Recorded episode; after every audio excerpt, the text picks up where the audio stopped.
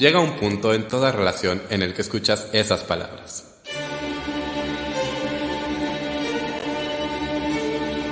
Tenemos que hablar, tenemos que hablar, de teatro.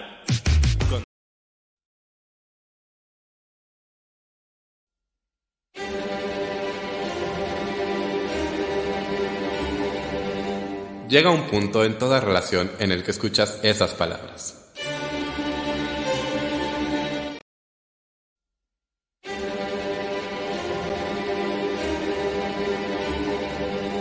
Llega un punto en toda relación en el que escuchas esas palabras. Muy buenas tardes, seres teatrales, bienvenidos, bienvenidas, bienvenides. Una semana más a Tenemos que hablar de teatro. Yo soy Davo Herrera y justo cuando empezamos al aire se quitó, se quitó. Ven, saluda, te, te vamos a presentar en sociedad. Él es Napo. Bueno, si están escuchando en podcast, pues no lo están viendo, ¿verdad? Pero es, es el nuevo integrante de la familia Funderelele. Él está a cargo de... ¿De qué estar a cargo? De la diversión. exacto, de la recreación y la diversión. La siesta. Bueno, y la siesta. Vete para acá, Napo. Eh, yo soy de Borrera, él es de Isaldaña. Que le estaba dando mi lugar a Ana. Y él es Napo. Él es Napo. Eh, esto es Tenemos que hablar de teatro. Muchas gracias a la gente que se está conectando ya en vivo a través de la página de Facebook, como Eric Aspeitia, que aquí ya nos pone saludos con su foto del Grinch. Eric, que yo te debo una sí, tienes, enorme disculpa. tienes una deuda, ¿eh? Con Eric.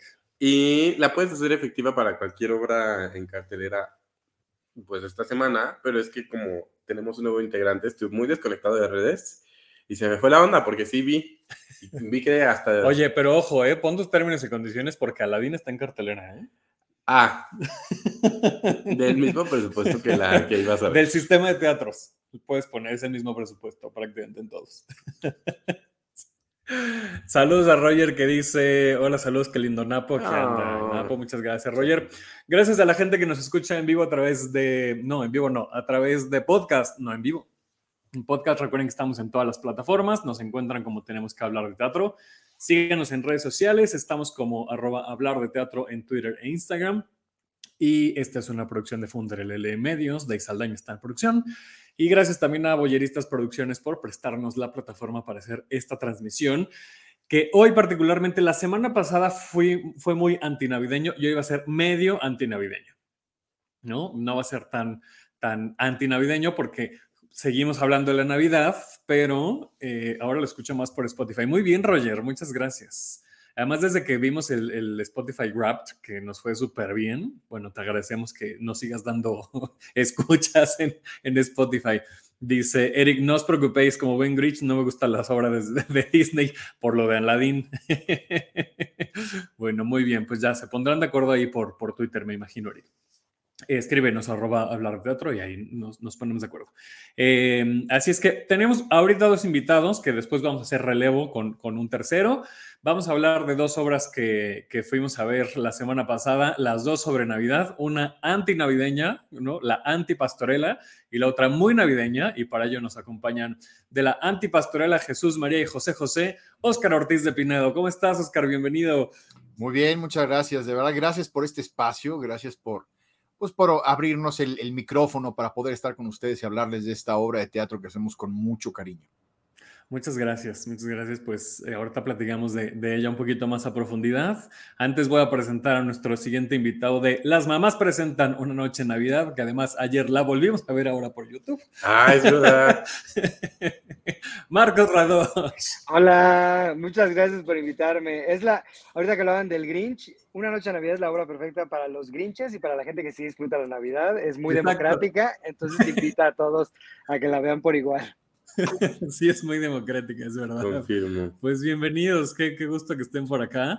Estamos Gracias. muy navideños. Eh, yo, yo, me iba a poner mi suéter de, de, elfo, pero dije, no, ya, es demasiado ridículo.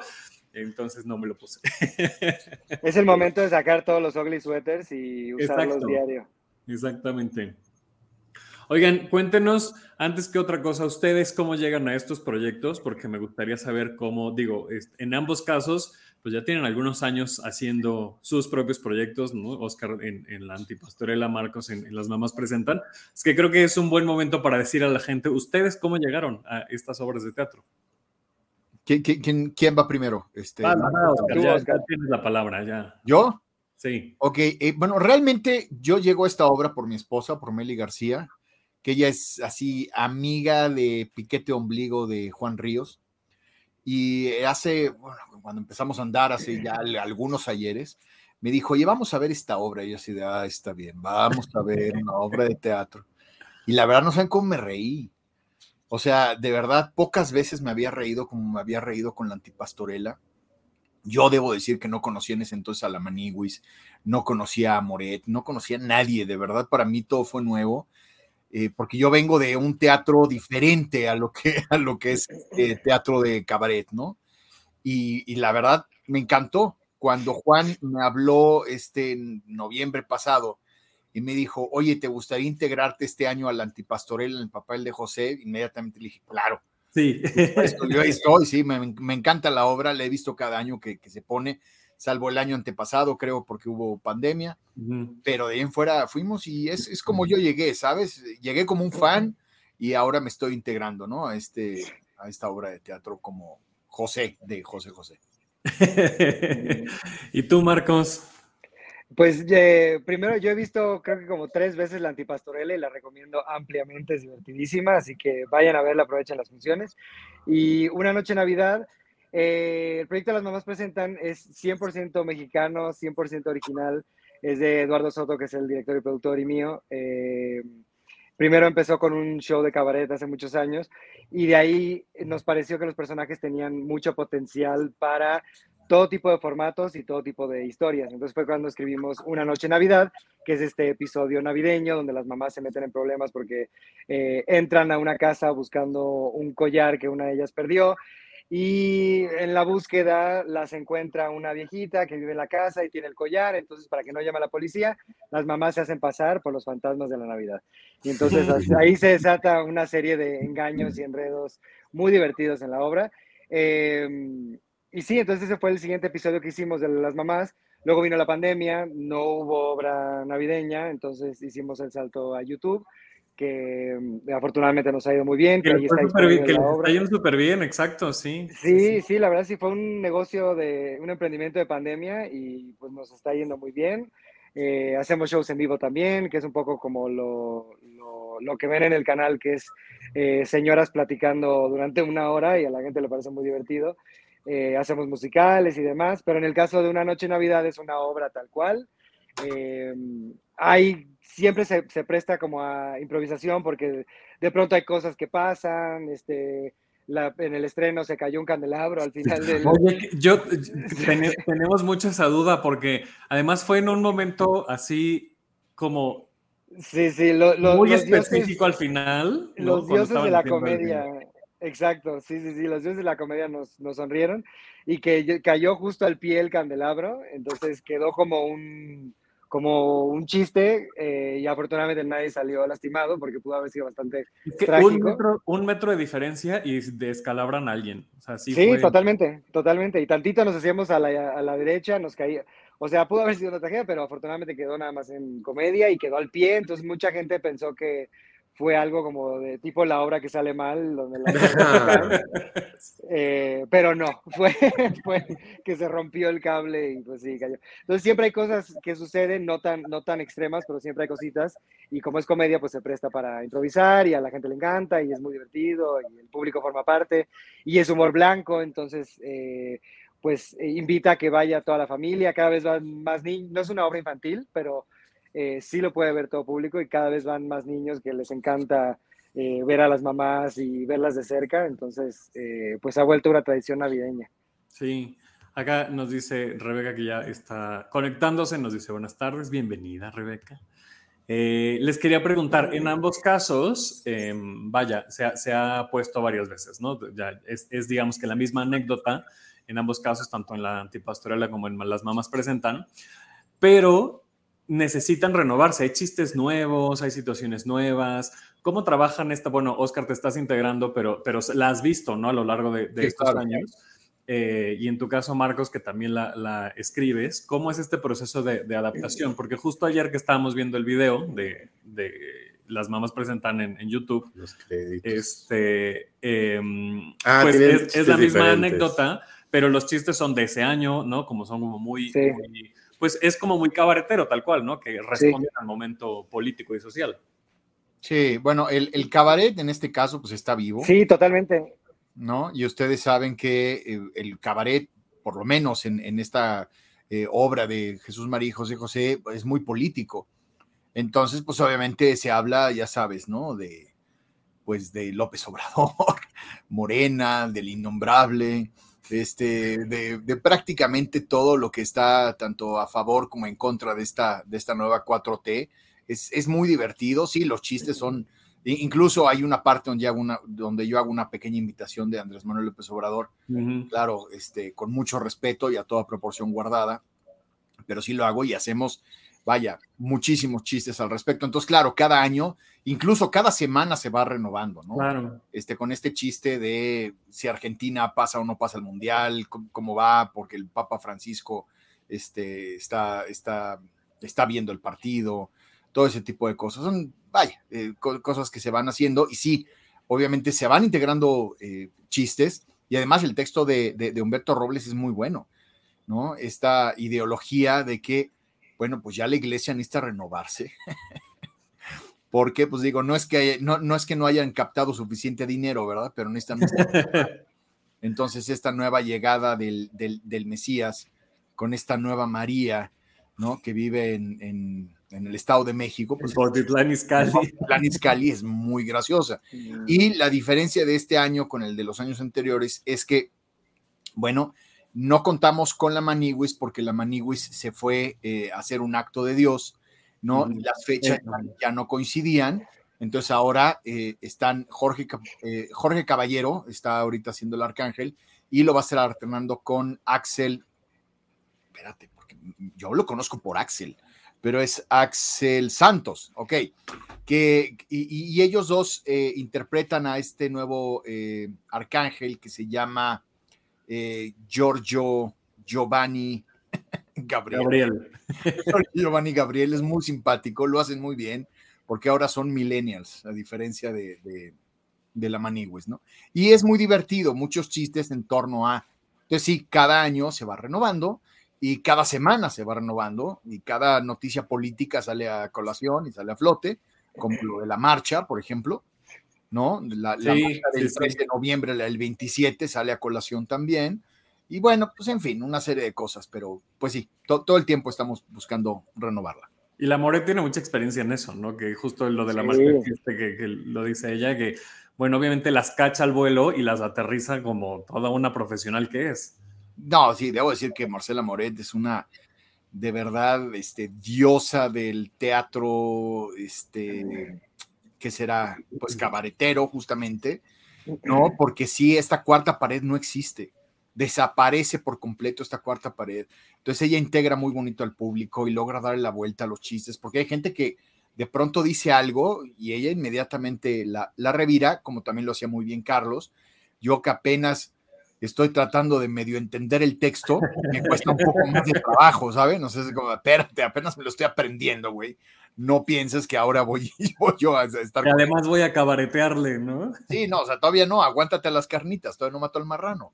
Entonces, así es esto, pero sí, muy, muy padre, muy recomendable. Vayan a verla, por favor. Y Marcos, ustedes también se van renovando cada año, no sé si cada semana, pero cada año también. Sí, y es, y es chistoso porque mucha gente eh, la repite cada año desde el 2017, o sea, va, exacto, tú eres uno de ellos y, y va cada año y mm, no nada más porque la, la anécdota es muy, muy divertida y, y me parece que es interesante, como que te mantiene, no, no, no es evidente qué es lo que sigue, ¿no? Entonces como que se vuelve muy sorpresivo el, el montaje. Eh, pero sí, cada año, dependiendo lo que esté pasando en el contexto sociopolítico, siempre se mete algo. Por ejemplo, el año pasado, que fue el, nuestro regreso después de la pandemia, pues fue muy pandémico, los chistes fueron muy pandémicos, ¿no? Había, eh, Rebeca en un momento saca el, un metro para mantener la distancia con, con, con, Eunice, había cosas del MAT, del certificado de vacunación, eh, y de hecho nos costó trabajo. Eh, montar este año, bueno, remontar este año porque teníamos los chistes muy presentes, los de el 2019, que es el que está disponible en YouTube, y luego los del 2020 no nos servía ninguno porque pues ya no estamos en ese momento de la pandemia.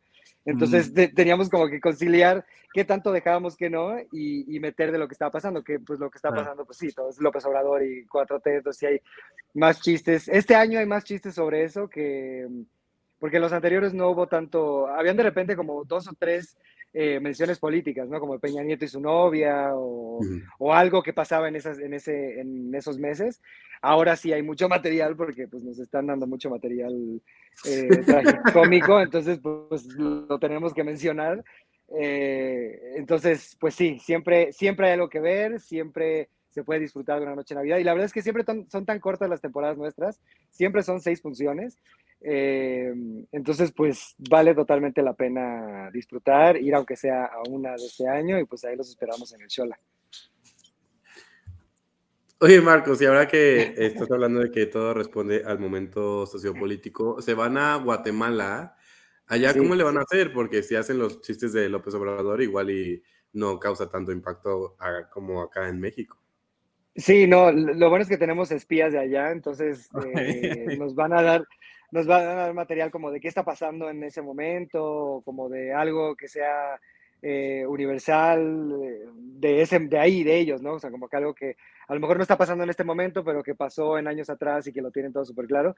Eh, fuimos el Halloween y algo que nos funcionó mucho fue echarle a Belice.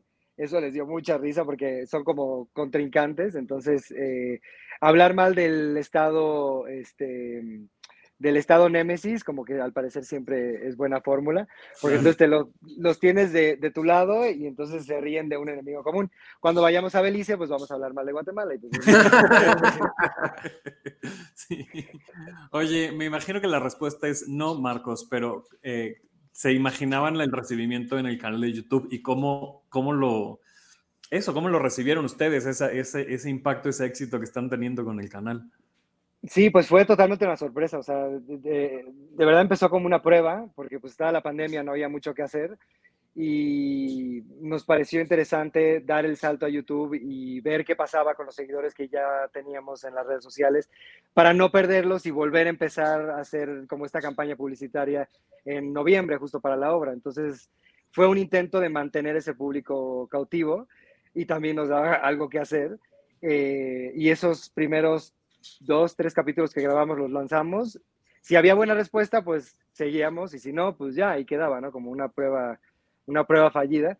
Pero afortunadamente funcionó y desde ese momento que fue marzo 2020 hasta ahora no hemos parado de grabar eh, para el canal, sacamos un capítulo a la semana. Eh, esta segunda temporada hemos tenido Em, invitados especiales y pues ha funcionado todavía mejor. Entonces, la verdad, muy contentos. No sabíamos el potencial que tenían los personajes, no sabíamos cómo íbamos a llegar a ese momento, ¿no? O sea, cómo, cómo iba a suceder o, ni siquiera que íbamos a estar en YouTube, o sea, pensábamos como a lo mejor hacer una serie o, algo audiovisual, hicimos un corto, pero no, no estaba bien encaminado y ahora, pues solito el proyecto, eh, pues ya va como por inercia, ¿no? O sea, ya está jalando solo y nosotros pues vamos ahí este, encabalgados en, en, eso, ¿no? Y hasta donde nos lleve.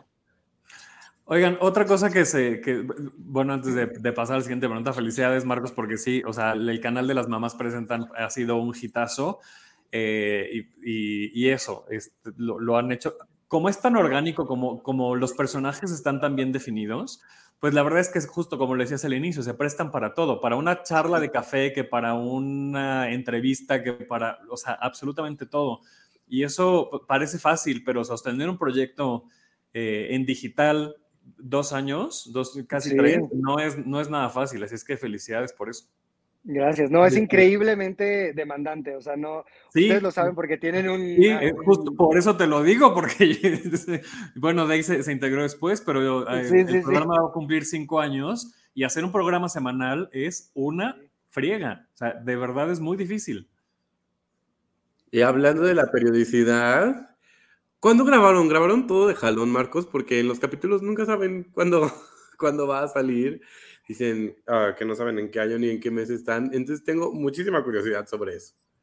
Eso en parte es también eh, chiste porque las mamás como que siempre están perdidas en el tiempo, como que viven en, como si estuvieran, están tan en, tantas cosas que las mamás yo creo que se pierden en el multiverso, entonces eh, nunca saben bien en qué línea de tiempo están, eso por un lado, pero por otro grabamos eh, todos los capítulos del mes una vez al mes. Mm. Entonces son como cinco, seis capítulos que grabamos de un jalón y van saliendo a, a lo largo.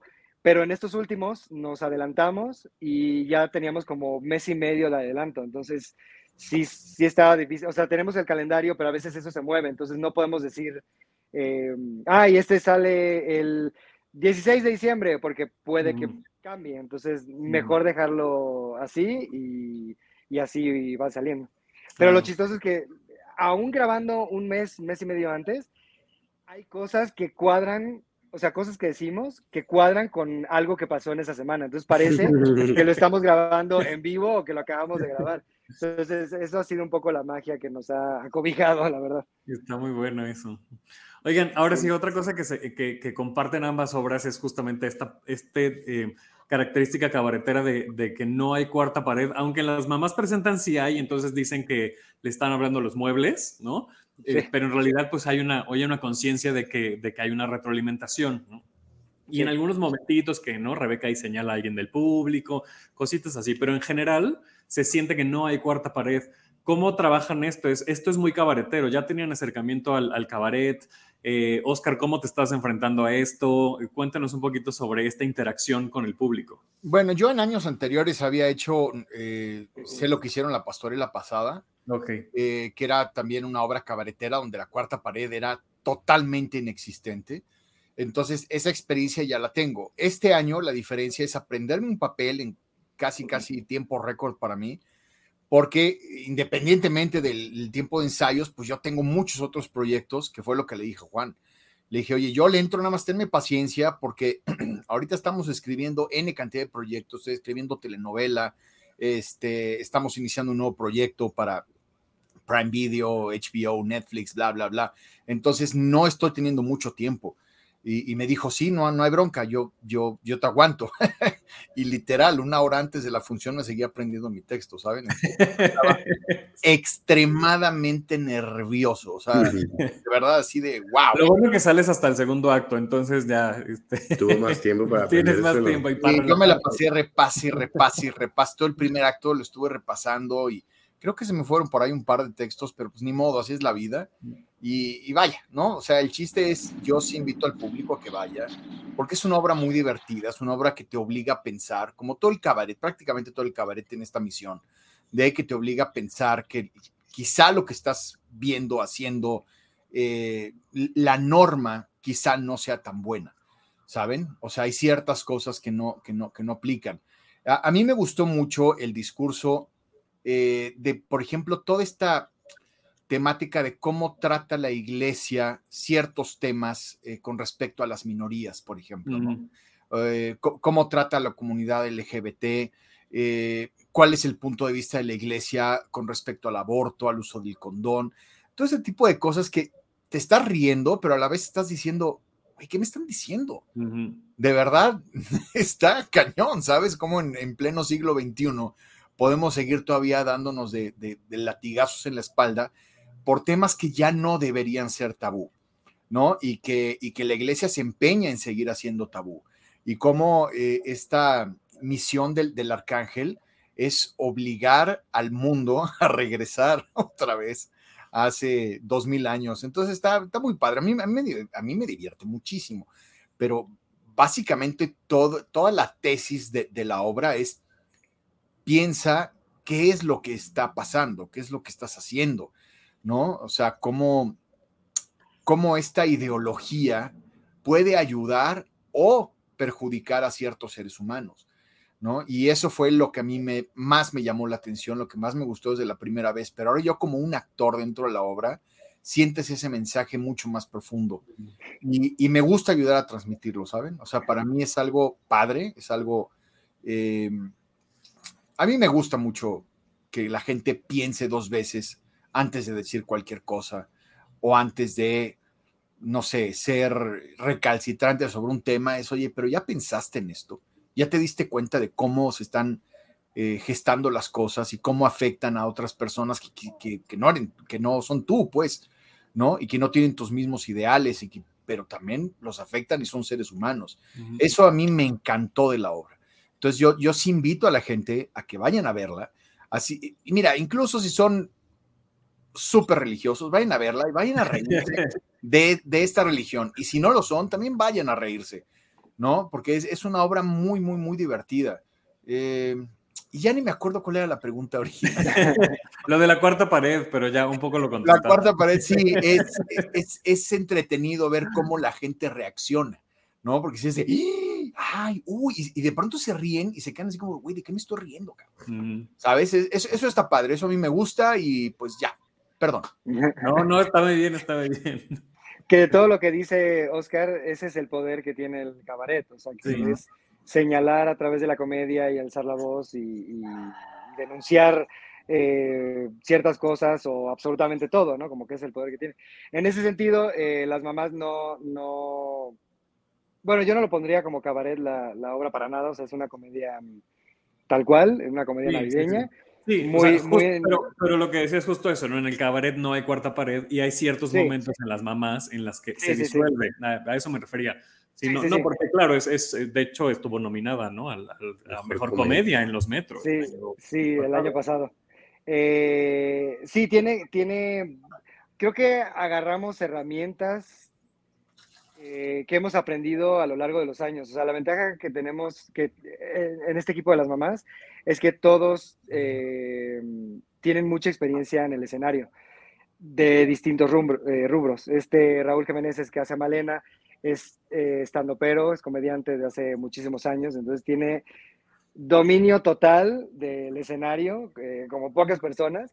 entonces esta cosa con el público, o sea, él maneja el público como nadie, o sea, él no, no le espanta ni la cantidad de público, ni, la respuesta del público, o sea, él, él, él va y él hace reír y él, él eso lo tiene súper claro.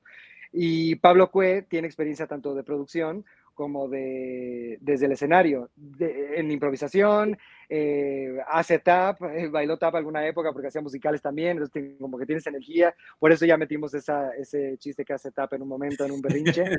Eh, entonces aprovechar las capacidades que, que tiene este equipo y y sí, entonces por eso se juega un poco con... Y sobre todo porque no nos tomamos en serio a nosotros mismos, desde la interpretación y desde la obra eh, por, sí, por sí misma, ¿no? O sea, no, todo el tiempo, eh, no sé cómo decirlo, como que mm, decimos las cosas, ay, ¿cómo sería? Señalamos nuestras debilidades o señalamos el lo hacemos todo súper evidente, ¿no? O sea, desde la comedia. Entonces, sin, ninguna canta en vivo porque todos estamos haciendo playback y eso se señala, ¿no? Este, Si hay un error, eso se señala, como que todo se, utiliza y se señala. Entonces, nos estamos riendo antes de que el público se pueda reír y eso hace que el público se ría todavía más, porque todos estamos siendo parte del... De, funciona la... Ahí estoy, ahí estoy la obra está como si fuera, es muy musical, pero no es un musical, porque no, tiene estas características de musical. Es más, sería más una parodia de un musical, pero este, está en serio, también tiene muchas cosas melodramáticas, como este tono muy de telenovela que lo incorporamos. Entonces, en realidad es un gran juego navideño eh, que hacemos las mamás y, el público siempre es parte de. Entonces, yo creo que por eso nunca se siente una, una separación. Eh, a pesar de que no es una conversación directa, ¿no? No, no es de eh, tú contéstame o dime algo, ¿no? Como que no es tan así, pero siempre son parte del chiste. Les quedan muy poquitas funciones, Marcos. Aviéntate el comercial. ¿O no? Sí, nos quedan 12, 13, 14 y 20 de diciembre a las 8.30 en el Teatro Shola. Son nuestras últimas funciones. Boletos disponibles en taquilla y en Ticketmaster. Ahí está. digo, ya para quienes la hemos visto desde hace mucho, pues será tradición. Y quienes no la han visto, pues. Se van a enamorar. Yo era virgen y estoy enamoradísimo. ya no veo las mamás presentan porque quiero más y más y más. Y así. Y esta temporada con invitados e invitadas está de lujo, o sea, lo, lo estamos disfrutando muchísimo. Sí, ha estado increíble, la verdad, y la gente lo está recibiendo muy bien. Eh, sí tenemos ese, esa, esa eh, cualidad adictiva, que la gente lo ve una vez y luego ya se engancha. Eh, entonces, pues sí, lo- los invito para que vean el canal de YouTube, está como las mamás presentan. Tendremos capítulos semanales de aquí a que nos quieran seguir viendo y las cuatro últimas funciones de Una Noche Navidad en el Teatro Shola. Ahí está. Muchísimas gracias, Marco. Sabemos que te tienes que Gracias. desconectar. Sí, Este, muchas gracias. Pero muchas, bueno, de hecho, Oscar también, entonces ya nos vamos despidiendo. Oscar, aviéntate el comercial para irles despidiendo. Claro, es- bueno, para empezar les presento. No, bueno, aquí hay, aquí ¡Ay, hay pelea de, perritos. Competencia de perritos. No, que además tiene su ugly sweater también, miren, chequense, los voy a presumir. Ah, Tiene- Yo también quiero la competencia de perros. Claro. Sí, Ah, no, ah, no, bueno, ya. Que vea la cámara, que vea la cámara. Ay, Dios. Además, Coco es una perrita rescatada. Este, mi mujer la encontró, bueno, no, no la encontró. Eh, mi mujer fue al Parque México y ahí estaba, eh, ya, ya ves que tienen jaulitas con perritos rescatados y demás. Y en cuanto vio a Coco, se enamoró de ella profundamente. Y Taquito, que es mi otro perro, también pues, se enamora. Entonces, ya sabes, los dos ya duermen juntos. Es, es padre. Son son súper agradecidos estos perros callejeros. En fin, la antipastorela estamos todos los jueves y viernes. Bueno, no todos, ¿verdad? Porque es una temporada muy corta. Yo en lo personal estoy solamente este jueves y viernes y termina ya mi participación en la, en la pastorela. Y después, ajá, espérense porque de verdad yo estoy re güey. Este, bueno, este, échate tu comercial, Marcos, otra vez. Ah, ya. Y después estará Enrique Galván, que también hace el, pa- el papel de, de Pepe el Toro, ¿no? Ajá. Dentro de esta obra de, de- de José José. Entonces estamos eh, jueves y viernes, jueves 9 de la noche, 10, eh, que diga viernes 10 de la noche. No les digo que estoy más tarado. Eh, a ver, jueves De 9, todas maneras, en la, 10. en la descripción del podcast vamos a poner el enlace a los Instagrams de cada quien para que ahí vean la información. Pero sí, jueves 9, eh, viernes 10 de la noche.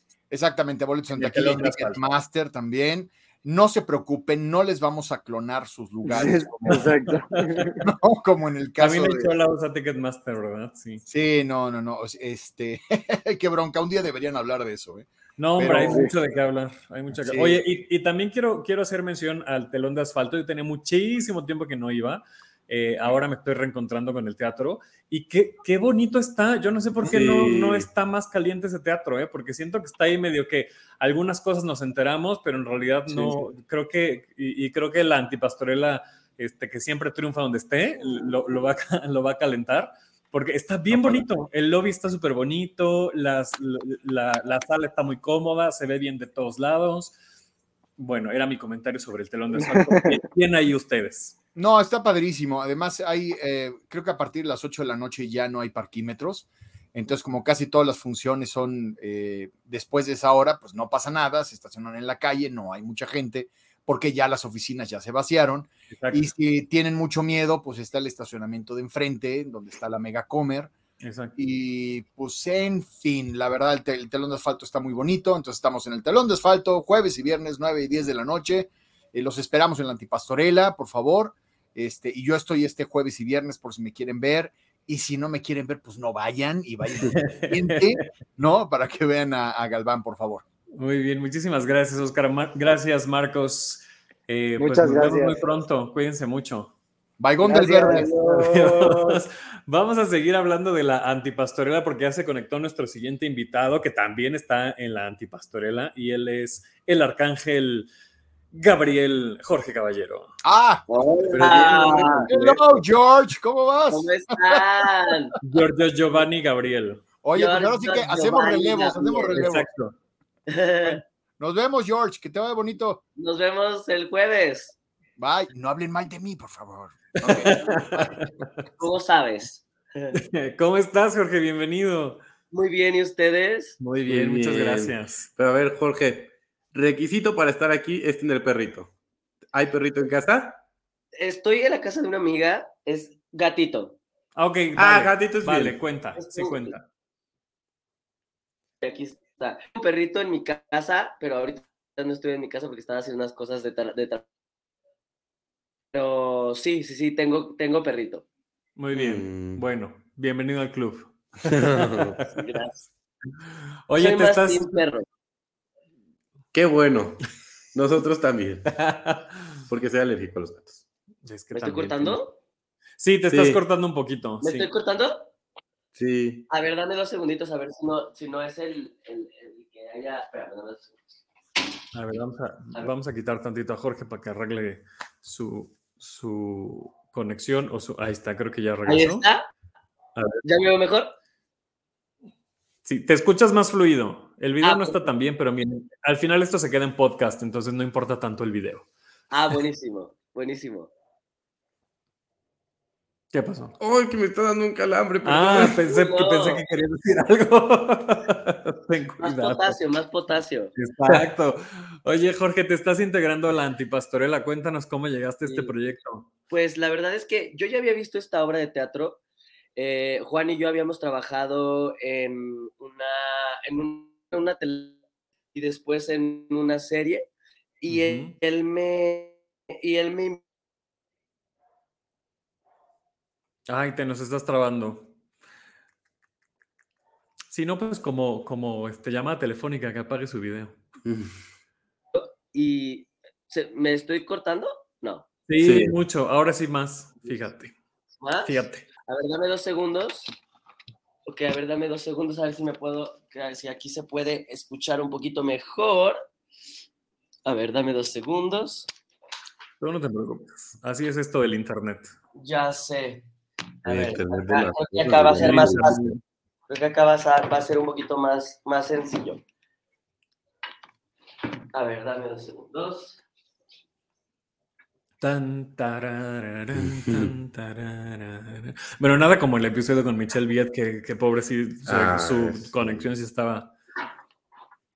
Le, le edité, por primera vez en la vida, edité un episodio porque sí había muchos silencios. Ahí está. Ah, mucho mejor. Sí. sí, sí. Buenísimo. Bueno, entonces, ¿ya la habías visto? ¿Habían trabajado en, ver, en Juan- telenovela Juan- en serie? Juan- Sí, Juan, Juan y yo ya habíamos trabajado en dos proyectos anteriormente y me había invitado, uno ya había visto La Antipastorela y ya había visto Divorciadas.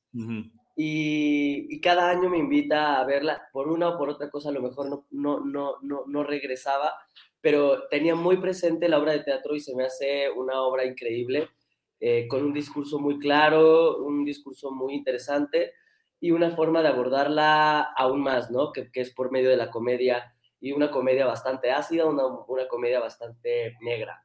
Eh, hace que un mes y medio, más o menos, eh, Juan me escribió y me dice, oye, ¿qué estás haciendo? Le digo, no, pues este, ahorita estoy como en una pausa, en, pues estoy, lo que hacemos todos los actores, buscando y haciendo castings. Y, y me dijo, oye, te quiero proponer la antipastorela. Y yo, oh my God, wow, no, pues sí. O sea, dije, bueno, es un, es un paquete enorme para tan poquito tiempo de montarla. Y dije, órale, me aviento, porque creo que... Oye, y además que, que venía de un legado de, de Manigües de muchos años. ¿no? No, o sea, total. me imagino que No, para y- ti fue fuerte. bueno, la, la obra estaba, o sea, estaba modificada a partir de todo lo que había hecho Maniwis y todo lo que había construido Mani- Maniwis con su personaje que ya es muy icónico y que ya está muy bien plantado, ¿no? Que es más, más bien Maniwis siendo el arcángel. Exacto. Él no era el arcángel tal cual, era Maniwis.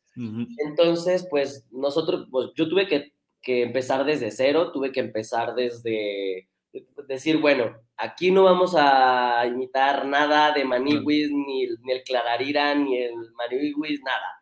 O sea, quiero, quiero zafarme de, to- de- de todo eso y pues crear un, pro- un personaje propio. Y Juan, desde el principio, pues planteó el nombre del personaje que en lugar de ser Maniwis o el arcángel Maniwis o lo que sea, era eh, Giorgio Giovanni Gabriel, que es mi, ahora el personaje que tanto Axel como yo están, vamos a, estamos haciendo.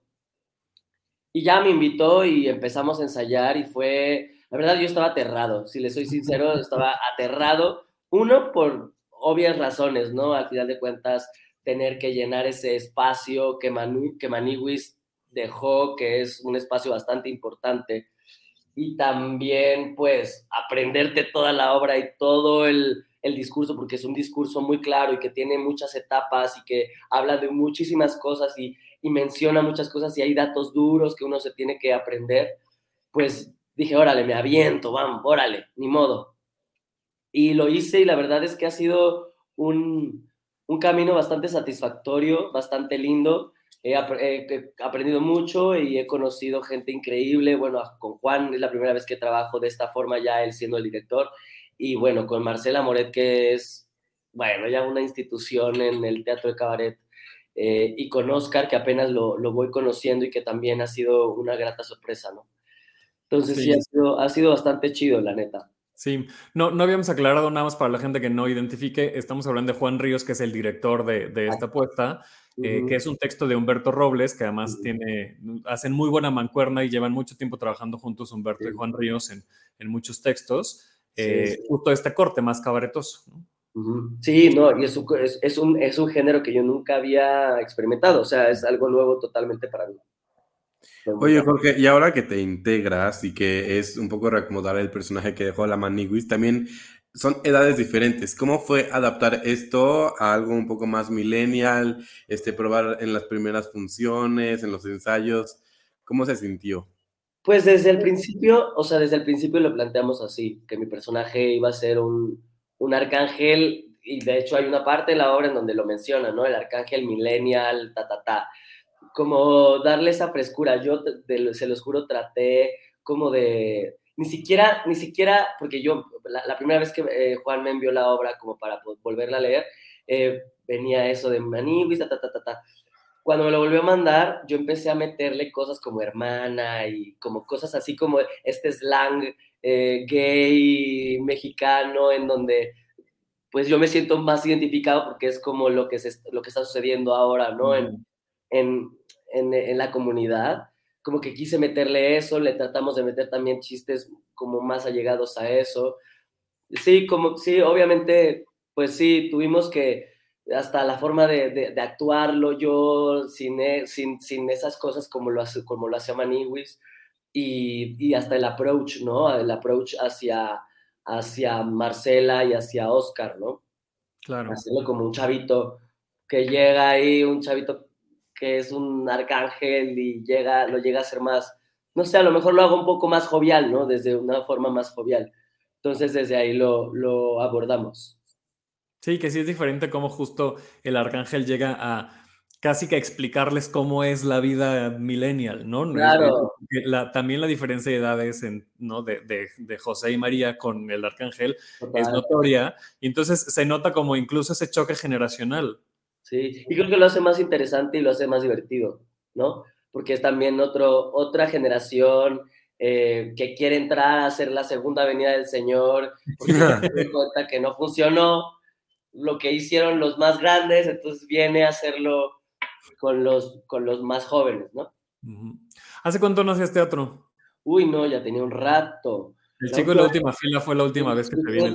Eso tiene 2015 o sea, ya tiene como siete años, más o menos, o sea, sí. tiene un rato ya que no hacía teatro y la verdad es que ha sido, ha sido bastante satisfactorio porque siempre he dicho que el teatro es como regresar a las tablas, regresar a, a lo más complicado. Para mí yo creo que el teatro es lo más complicado porque uno tiene que estar ahí y no tiene segunda toma, no tiene ta, ta, ta, ahí es ahí es, y, es un, y es un rigor y es una disciplina que uno tiene que tener y la verdad es que ha sido increíble, increíble, sí. increíble.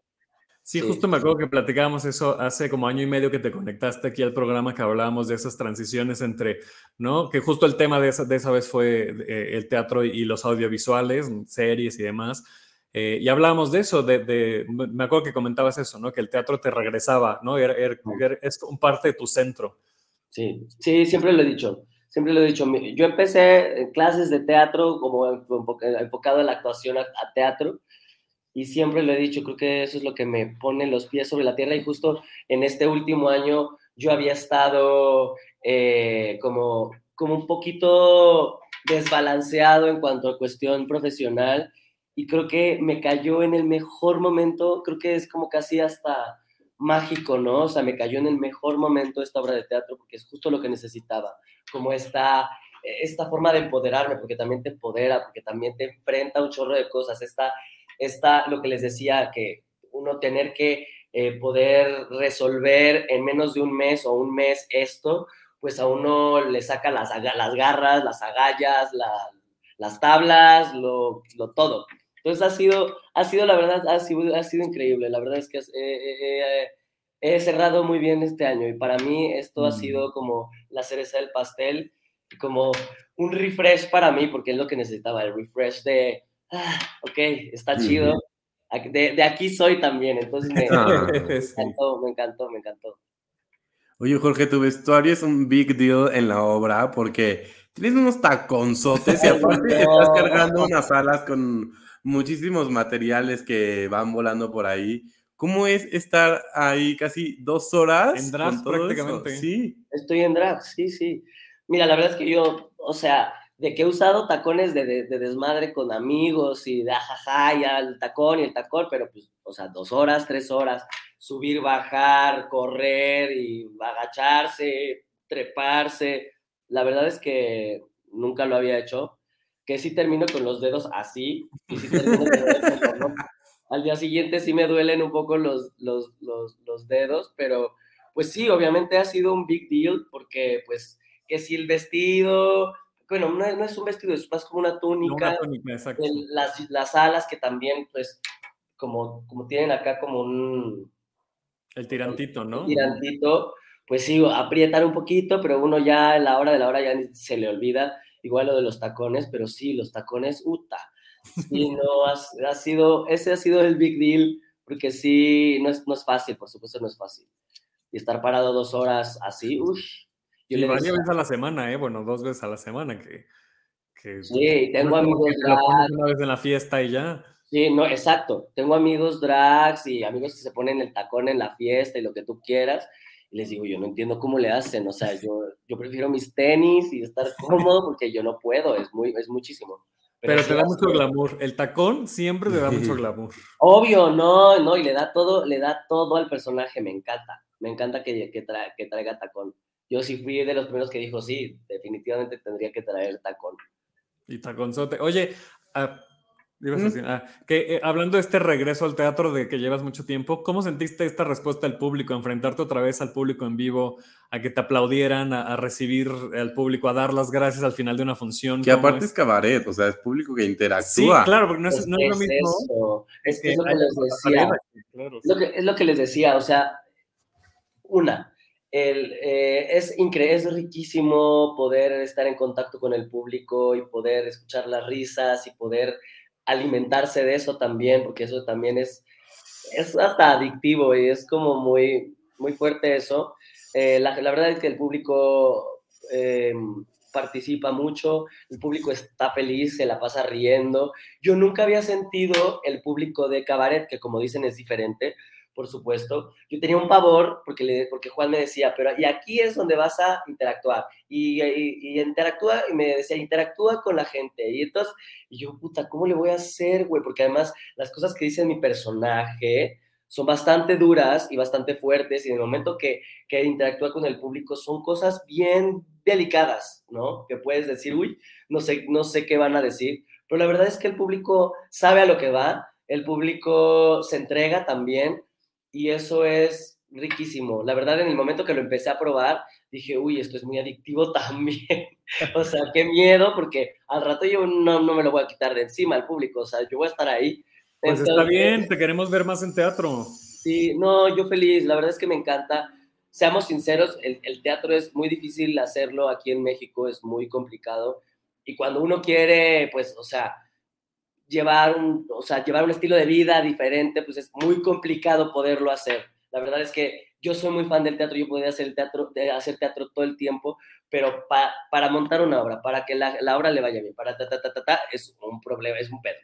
Es difícil, pero yo cada vez que me invitan a teatro yo no lo dudo y digo que sí, porque para mí lo que les decía, o sea, es volver a volver a mis raíces, volver a lo que yo desde chiquito quería hacer entonces, sí, ha sido increíble y lo del público, el público, es que el público te da, es otra cosa, o sea, cuando te dicen, ¿qué prefieres hacer, televisión o, cine y, o teatro? yo digo, pues es que son cosas totalmente diferentes. Te da cada una cosa, te, da algo diferente y el teatro te da algo que es una magia que, especial que nada más te da. Entonces sí, sí, sí, sí. Hace rato nos estabas diciendo que este proyecto llegó justo en un momento un poco raro de tu carrera y ahora hablando de las decisiones. Acércate al micro porque están, están haciendo reparaciones aquí en el edificio y parece que están aquí adentro en la sala. Qué bárbaro. Ay, es que me da. O la de, o la de, se compran. sí. Pero es que Napo está dormido. Pero a ver, eh, entonces que había llegado este proyecto en un momento clave en tu carrera porque estabas un poco confuso y así, y ahora que nos dices que te preguntan si cine, tele o teatro, ¿qué rumbo quieres que tome tu carrera? ¿Qué, ¿Cuáles son tus criterios para aceptar o no un papel? ¿Qué papeles buscas? Pues mira, la verdad es que uno nunca sabe qué papel le pueda llegar a, que, o sea, a lo mejor uno dice, es que quiero hacer, no sé, algo, un, un asesino serial, por ejemplo pero te llega algo como esto que dices, pero ¿cómo no lo voy a hacer si es un personaje eh, muy divertido y sobre todo es una obra, como les decía, que en lo personal yo concuerdo mucho y sí comulgo mucho con lo que dice la obra, por supuesto, desde una cosa nunca, nunca cuestionando la fe de absolutamente nadie, porque eso es, eso es particular de cada quien, pero sí desde hechos que son ya históricos y que están comprobados y que uno no, y como lo dice el personaje en, mi, en la obra, pues la gente olvida somos una, una humanidad que olvida y que no le interesa lo que pasó hace 60 años y que puede volver a repetirlo, ¿no? Entonces, ay, no sé, o sea, para mí los personajes que valen la pena son los que los que me hacen conectar con lo que dicen, con lo que sucede, los, los, personajes que puede ser un personaje de teatro, puede ser un personaje de cine, puede ser un personaje de serie. La, verdad es que yo nunca estoy cerrado a absolutamente nada. Y, pero sí, como que la vida me ha llevado mucho más a las series y al cine, pero obviamente no estoy cerrado. Si me llega un personaje igual de interesante, igual de, de importante en lo que dice, en el discurso, por supuesto que lo tomo. Por supuesto que lo tomo, igual en, en cine, igual en televisión, ¿no? Entonces, pues... Se entiende, ¿no? Se, entiende lo que dice hace poquito el, el viernes. ¿Cuándo fuimos a ver la tequilera? ¿El viernes? Viernes. El viernes fuimos a ver a Daniel Smith aquí al, al, CCB, a la tequilera. Y, y, es bien padre eso, ¿no? Verte a ti en, en, el escenario y ver a Daniel en el escenario, ¿no? Además de verles en, en las pantallas, da una sensación como espectador, a mí me da una sensación de, de mm, eh, no solo de profesionalismo, sino de entrega con el trabajo actoral que están haciendo, que es lo que decías ahorita. Lamentablemente, y sí, todo el mundo lo sabemos, eh, hacer teatro pues no te da un estilo de vida que el, que te da el cine o la televisión, las pues, series, y ni siquiera es estable, ¿no? Yo no sé cómo le hacen los actores, las actrices, que de pronto así una temporada y no tienen trabajo seis meses. Sí, yo tampoco lo entiendo.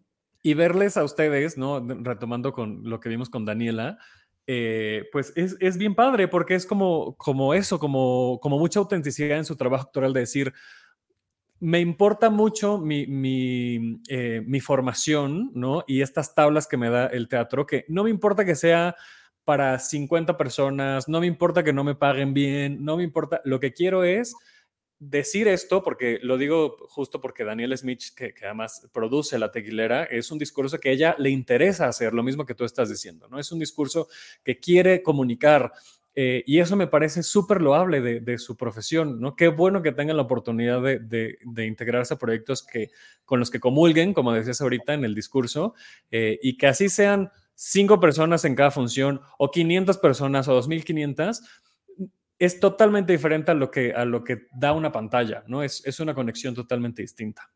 Totalmente, y creo que también la formación y la la carrera que uno tiene que tomar, que uno, que uno va construyendo, hasta cierto punto tiene que ser integral, ¿no?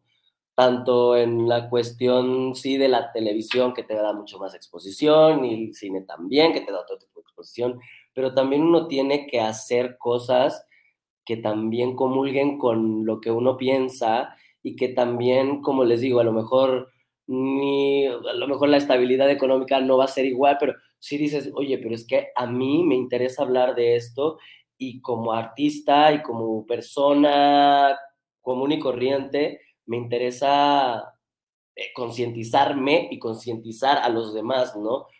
No, como que es parte de una integridad, como que es un paquete en general, ¿no?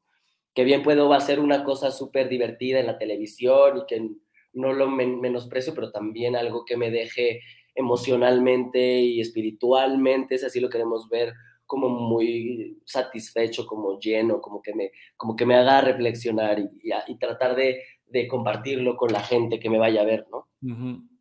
Y ahorita que, que, que dices esto, eh, decías al inicio también, lo de eh, no hay toma dos, ¿no? Estás ahí con, con, la gente, con tu trabajo, con eh, que es totalmente vivo. Y ahorita que estaba comentando lo de la tequilera, en la función que nos tocó, no le cerraba un vestido, o sea, no se podía poner un vestido Daniela, y entonces la siguiente escena que tenía que salir con ese vestido dijo, pues me voy sin vestido, o sea, literal lo dijo a micrófono, porque dijo, ya, o sea, tengo que hacer la siguiente escena, ya estoy aquí, entonces, y salió, o sea, y, y, es eso, te da otras herramientas de improvisación, de autoconocimiento, ¿no? El teatro es, es totalmente distinto a... a maestro. exacto, a lo que y eso que yo no soy actor, pero lo, no, lo, lo, muy bien. No, sí, es un maestro. El teatro es un maestro en donde, te digo, te pone en tu lugar el teatro. Porque pues a lo mejor la televisión, el cine medio te pueden, te pueden consentir en ciertas cosas como actor, o sea, tú, tú mismo te consientes y dices, bueno, tengo la toma 2, la toma 3, y aquí es, enfréntate con tus herramientas y ahí como puedas lo resuelves. Y, pero creo que es una, una gran herramienta y sobre todo, sí, es una gran herramienta para poder ver cómo vas, como también es, un, es, un, espejo muy, muy, fuerte para uno. Sí. Pues algo más que le quieras decir. Sí, claro, porque este es un episodio de Navidad. y ah, cuéntanos, tú eres Grinch, ¿te gusta la Navidad? ¿Cómo lo celebras? Ay, me encanta, a mí la Navidad me encanta, este, sobre todo por lo que implica, ¿no? O sea, realmente yo no soy una, soy, no soy una persona religiosa, pero a mí lo que me gusta mucho es que es un, es una época, pues, de ver a tus amigos, de ver a tu familia, de, de, de hacer las paces con, con, la gente, con uno mismo, de poder, de poder recapitular cosas que hayan pasado en el año, como, como que te regresa, como que la misma sinergia de las, de las fiestas y todo, como que te, como que te empuja como a, a tratar de re, reconfigurarte y de hacer un trabajo interior, ¿no? Que me gusta muchísimo. Y obviamente, si a quien no le gustan los regalos y el desmadre. claro. Por supuesto, obvio. Este, pero sí, no soy Grinch, la verdad. No soy Grinch, me encanta. Eres de los míos. Sí. Casi de los de Day, porque Day todavía no se reconcilia con la Navidad. No me gusta. Ah, no, ¿no te gusta? Llevo como, bueno, hasta el año pasado llevaba como 5 o 6 años sin celebrarla. Ya, ya. Pues sí, ya se está reconciliando. Ya se está reconciliando con la Sí, el año pasado hicimos una pequeña cenita y dije, mm, puede ser. Es un proceso, tampoco tiene que ser todo el tiempo que nos encante la Navidad. Hay veces que a lo mejor nos dan la cosa más grinch y después ya no tanto. Exacto, sí, sí, y así vamos evolucionando como personas también. Sí, exacto, totalmente. Pues sí. Jorge, muchísimas gracias por conectarte, regalarnos estos minutos. Gracias a ustedes. a ver otra vez para la portada del, episodio. Eso. Eh, son poquitas funciones del antipastorela, cuéntanos. Pues yo voy a estar, bueno, ya estuve estas dos que, de la semana pasada y estas dos de esta semana y ya, yo ya terminé. Ok. Eh, y después viene Axel Santos. Axel Santos que va a estar también haciendo al Arcángel que también es increíble. Axel tiene otra energía y es lo máximo, Axel es lo máximo. Entonces, pues vayan a verla, vayan a verla. Eh, son las únicas ocho funciones de este año para que, para que la vayan y la disfruten. Entonces tú nada más vas a dar cuatro, ya este dos. Si la gente te quiere ver, tienen solo esta semana, jueves y viernes, para irte a ver. 16, me parece, es 15 y 16. Me parece que sí. Sí. sí. 15 y 16. Jueves a las 9 de la noche, viernes a las 10 de la noche en el talón de asfalto, eh, para que pues ahí te, vayan a, ver eh, de cerquita y tú convivas con el público como nunca, como pocas veces va a suceder. Exactamente, pues, exactamente. muchas, gracias, Jorge. Feliz Navidad. Gracias, igualmente. Que la pasen muy lindo. Cuídate mucho, muchas gracias. Igualmente, gracias. Hasta luego. Bye. Bye. Oigan, y, y muchas gracias a la gente que nos escuchó en vivo, ¿no? A través de la página de Facebook de Tenemos que hablar de teatro. Gracias. Ya voy a dejar el micrófono.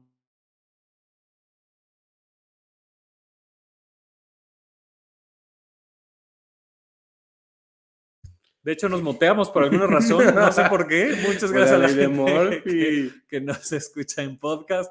Gracias a la gente que nos escucha en vivo a través de la página de Facebook de Tenemos que hablar de teatro. Síganos en redes sociales, arroba hablar de teatro en Twitter e Instagram. A mí me encuentran como Daborrera 9.